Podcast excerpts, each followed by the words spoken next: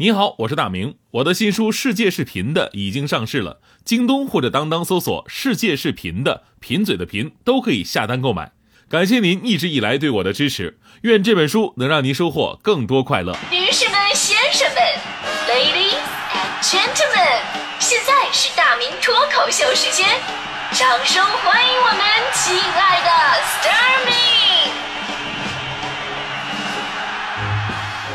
好，欢迎各位来到今天的大明脱口秀，我是大明。你要说这些年最火的电视剧类型，肯定是现在流行的这种清朝宫斗剧。就大家伙不仅看，还喜欢模仿。比如说，在这个清宫里边，曾经有这么一位娘娘，独创了一种腔调，非常受大家伙的欢迎。这种腔调，它既不是京剧，也不是什么徽剧，也不是昆腔，让我们用一种通俗易懂的名词来介绍的，那就是就叫它娘娘腔吧，是吧？娘娘腔。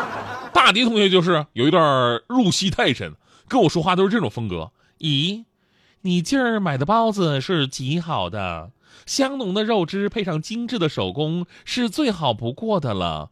我愿多品几口，虽会体态健于，倒也不辜负你的好意。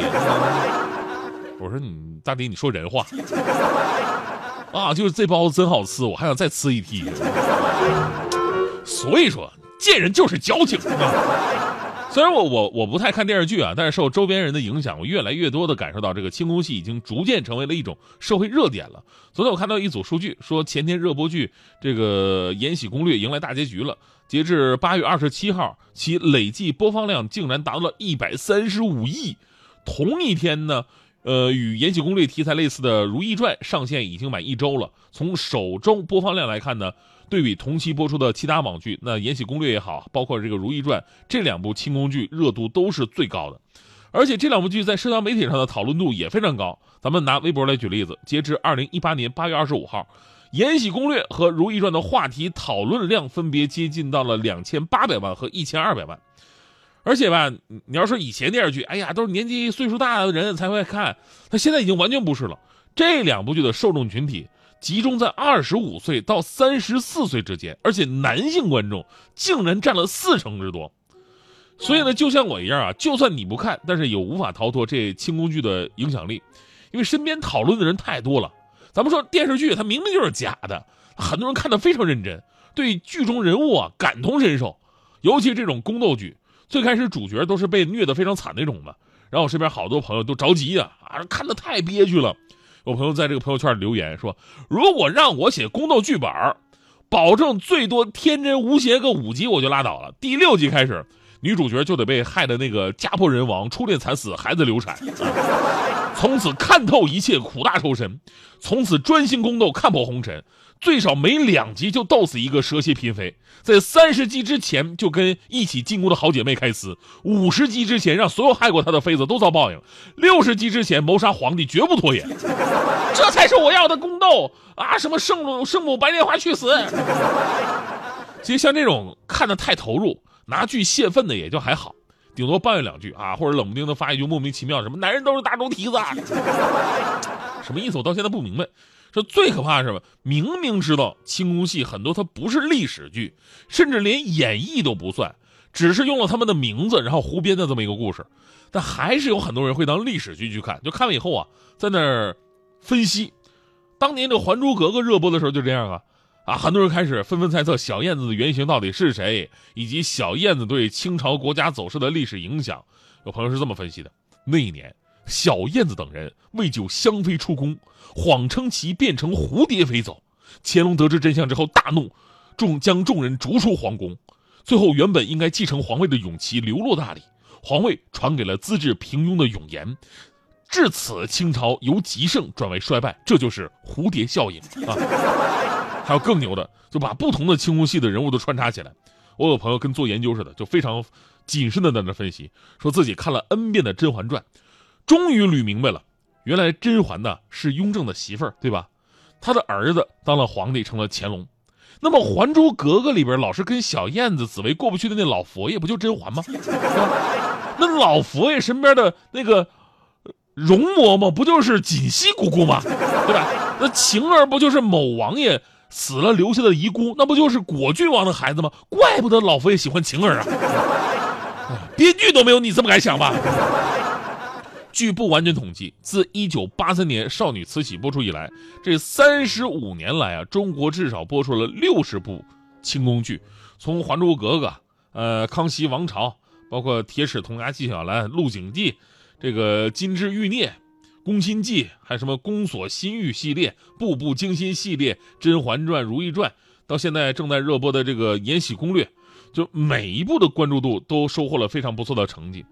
从这些剧啊，大体咱们可以分出两种类型，一种呢就是历史演绎，比方说这个康熙王朝，就人物特点肯定是还原历史典籍的那种；另外一种就是戏说历史，比方说现在的宫斗剧，其实跟真正的历史没多大关系，人物呢也都是那种没事找事型的，就是咱们把宫斗剧简单可以归纳，它归纳成一个名字，就叫做爱新觉罗没头脑和叶赫那拉不高兴。可能啊，因为清朝的历史跟我们比较近啊，无论是正史啊、野史啊，记载的都比较全面，民众的熟悉程度也高。再加上清朝的，呃，局面比较稳定，社会文化繁荣，皇上没事到处溜达吃东西，然后呢，后宫佳丽三千，女人多的地方是非就多，所以说清朝宫斗剧才会有着很深厚的这个文化根基。而人们为什么会喜欢看宫斗剧呢？其实我觉得也跟咱们每个人的生活环境有关系，因为每个人都会在这个剧里边。在某个角色身上找到自己的影子。哲学家让·保罗·沙特，哎，我太有文化了。这个哲学家让·保罗·沙特曾经说过这么一句话：说人最大的自由就是活出真实的自我。但是呢，你会发现，真实的自我随着人的成长、社会化而不断的遭受压抑。你通过看宫斗戏，哎，不一样了。你平时不敢撕的那些塑料闺蜜，女主角帮你撕了；你平时不敢怼的领导，女主角帮你怼了。甚至呢你通过一部戏可以看到自己未来的走向，这也算是一种心理压抑的发泄。只不过呢，最后咱们还是要说，别入戏太深。人生啊，不是处处都在宫斗，做人呢，最重要还是开心。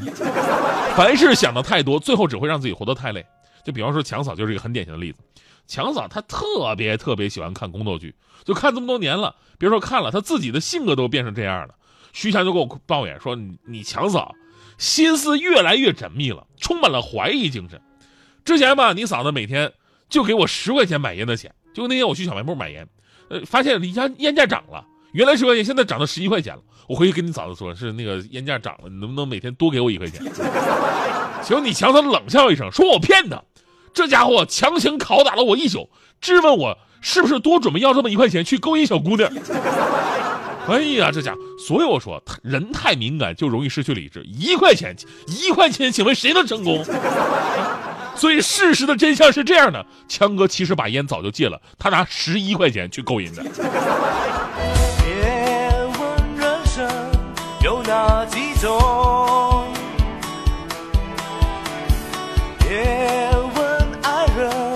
会有几个，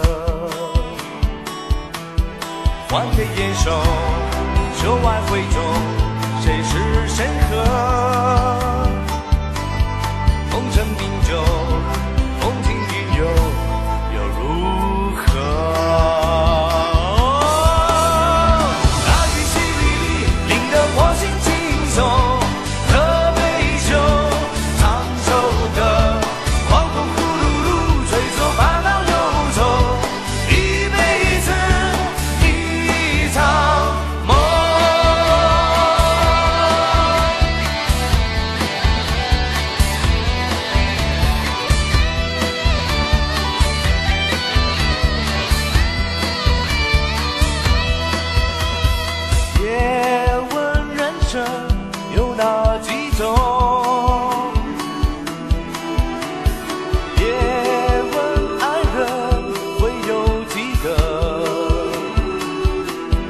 万杯言寿，手挽回中，谁是谁何？功成名就，风轻云游，又如何？